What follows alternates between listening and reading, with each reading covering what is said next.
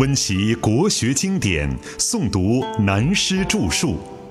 欢迎收听《原本大学威严》，由温州南怀瑾书院和温州市朗诵艺术学会联合出品，时空音乐工作室制作。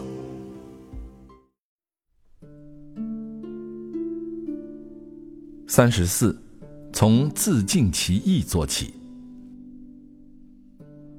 上面大学讲到这里为止，主要是先由内明的学养开始，兼带涉及外用的诚意、正心、修身、齐家治国、平天下的总原则。正如原文所记：“此谓知本，此谓知之至也。”这是大学最基本的提纲。也是致知格物、物格知至最重要的环节。现在继续开始，便是分别讲解内外兼修的道理。我们在先前已经提过，人的生命作用是由生理的身和精神的心两部分所组合形成。心的作用，便是和生命俱来的知性。也可以叫它是理性或理智。喜怒哀乐等情绪的作用是生理的关系，但知性的理性最容易受情绪所蒙蔽盖覆，容易被它所左右起伏。人的学养修到自能内明知性的德用，转化情绪，调和情绪，归到清明的本位，才得合于天性自然之道。因此，首先便要了解引发心的起心动念，乃至动心忍性的先锋，便是意的作用。意也有叫它是智，或叫意志。例如孟子便说：“智者，气之帅也。”他用“智”字代表了意的作用。也有叫它是意识。这是隋唐以后精密的阴明佛学进入中国以后，对意志、意念等名词加以严谨的定名，一直应用到现在，由哲学名称变成普通用语。我们在前面也提到过，佛学把心物一元的人生生命统归于心、意、识三个内涵，但在原本的大学。也早已把人的生命列为诚意、正心、修身的身心意三重作用。这三重作用，我们也在前面已经大略讲过，而且还把这三者跟齐家治国平天下的关系，引证秦始皇、汉高祖、汉文帝等帝王加以说明。现在我们再就义的作用进一步来做较深入的研究。原本大学自是诚意的八正之。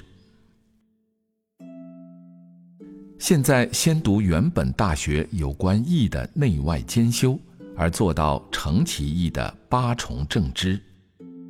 一，所谓成其义者，无自欺也，如恶恶秀。如好好色，此之谓自怯，故君子必慎其独也。二，小人闲居为不善，无所不至；见君子而后厌然，掩其不善而助其善。人之事己，如见其肺肝然，则何益矣？此谓成于中，行于外，故君子必慎其独也。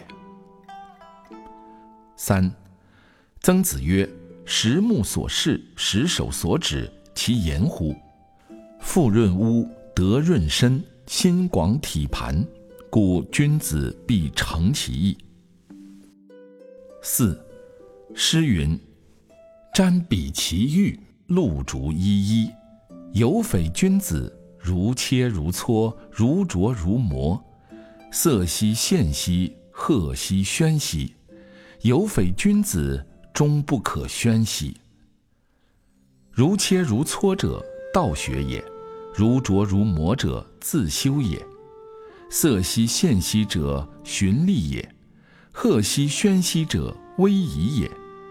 有匪君子，终不可宣兮者，道圣得至善，民之不能忘也。五，诗云：“呜呼，前王不忘。”君子贤其贤而亲其亲，小人乐其乐而利其利，此以莫世不忘也。六，康诰曰：“克明德。”太甲曰：“故是天之明命。”地点曰：“克明俊德，皆自明也。”七。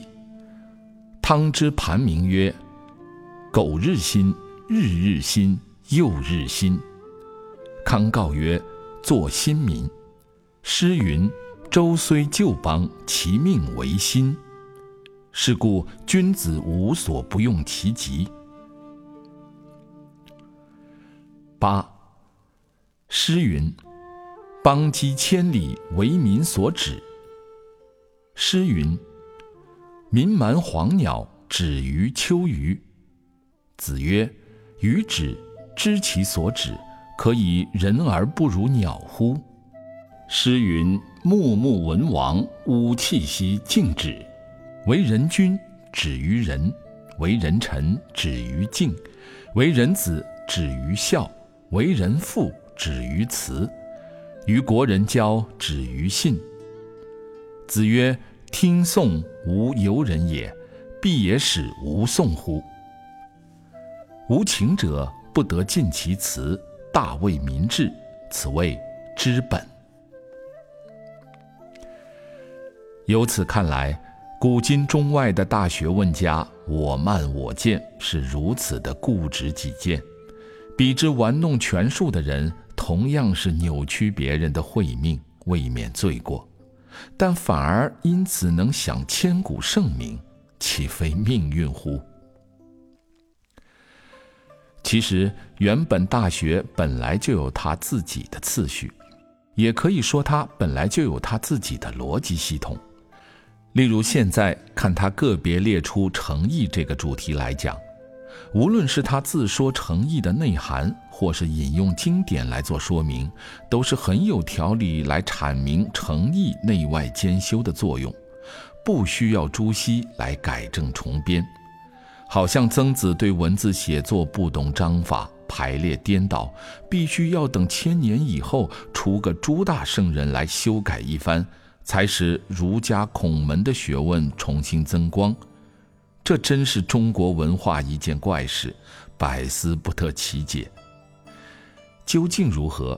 且听我们慢慢分解。自欺欺人、被人欺三部曲。原本《大学》原文讲到这里，再说什么叫做诚意？所谓诚其意者，勿自欺也。如恶恶秀。如好好色，此之谓自怯，故君子必慎其独也。我们现在为了深入了解，先来分别解释这节当中“自欺”“好恶”“自谦”“慎独”四个名词的内涵如下：一，我读古人笔记，看到明代有一个人对于买卖古董的看法，说了特别高明的三句话。他说。任何一个人一生只做了三件事，便自去了。自欺欺人，被人欺，如此而已。我当时看了拍案叫绝，岂止是买卖古董，即使是古今中外的英雄豪杰，谁又不是如此？人不自欺，几乎是活得没有人味。我们从生到死。今天、明天、大后天，随时随地，总觉得前途无量、后途无穷，才有希望，才有意思。其实那些无量无穷的希望，都只是意识思想形态上的自我意境而已，可以自我陶醉，不可以自我满足。声明在先。你再来看看南宋才人辛稼轩的词说：“醉里挑灯看剑，梦回吹角连营。八百里分麾下炙，五十弦翻塞外声。沙场秋点兵，马作的卢飞快，弓如霹雳弦惊。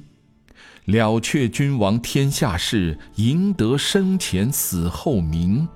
可怜白发生。这首词我在少年某一阶段，正是前途如锦的时候，最喜欢读它。也许和他深有同感，便早自抽身不做自欺的事了。人因为有自欺，才会欺人，最后当然要被人欺。换言之，人要自爱，才能爱人，最后自然可被人爱。也可以说。人要自尊，才能尊人，这样才能使人尊你。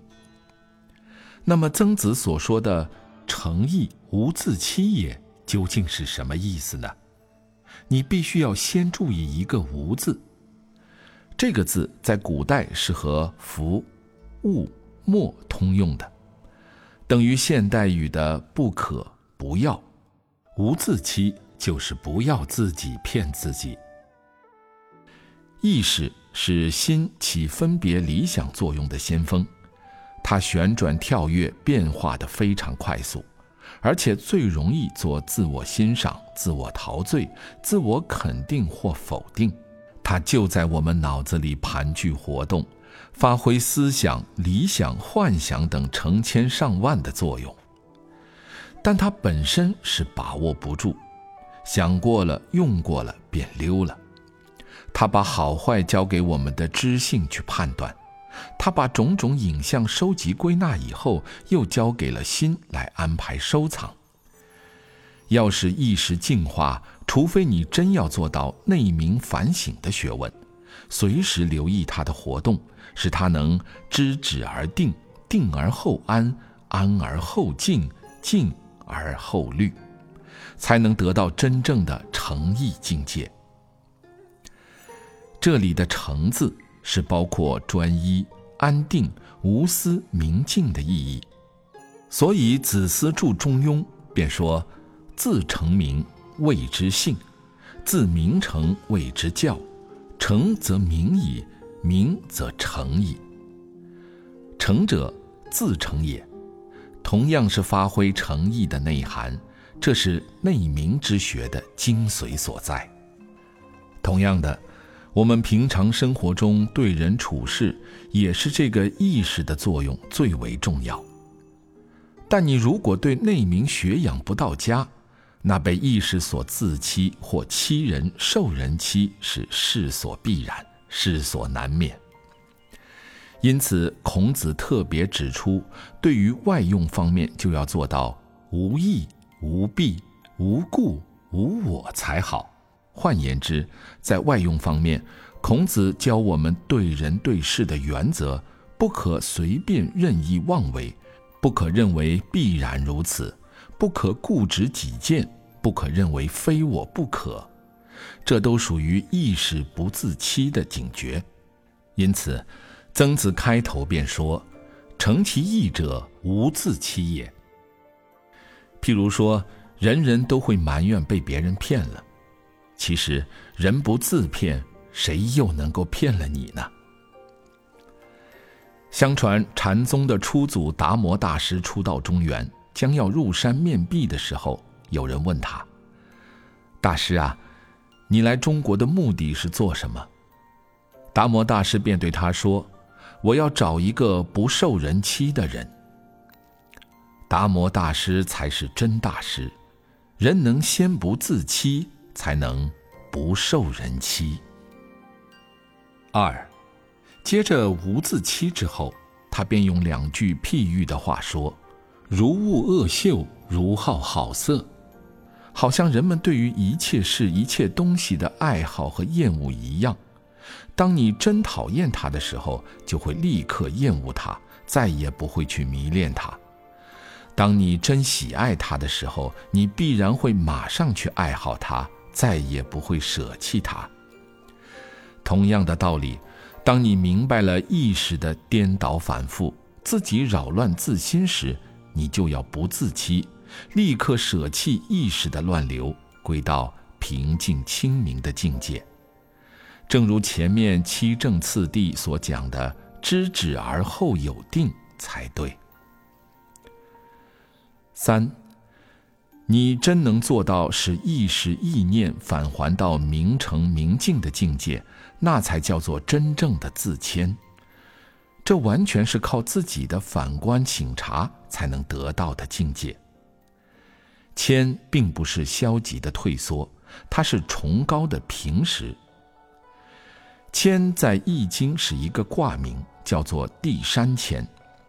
它的画像是高山峻岭伏藏在地的下面，也可以说在万仞高山的绝顶之处，呈现一片平原，满目晴空，白云万里，反而觉得平淡无奇，毫无险峻的感觉。八八六十四卦没有一卦是大吉大利的。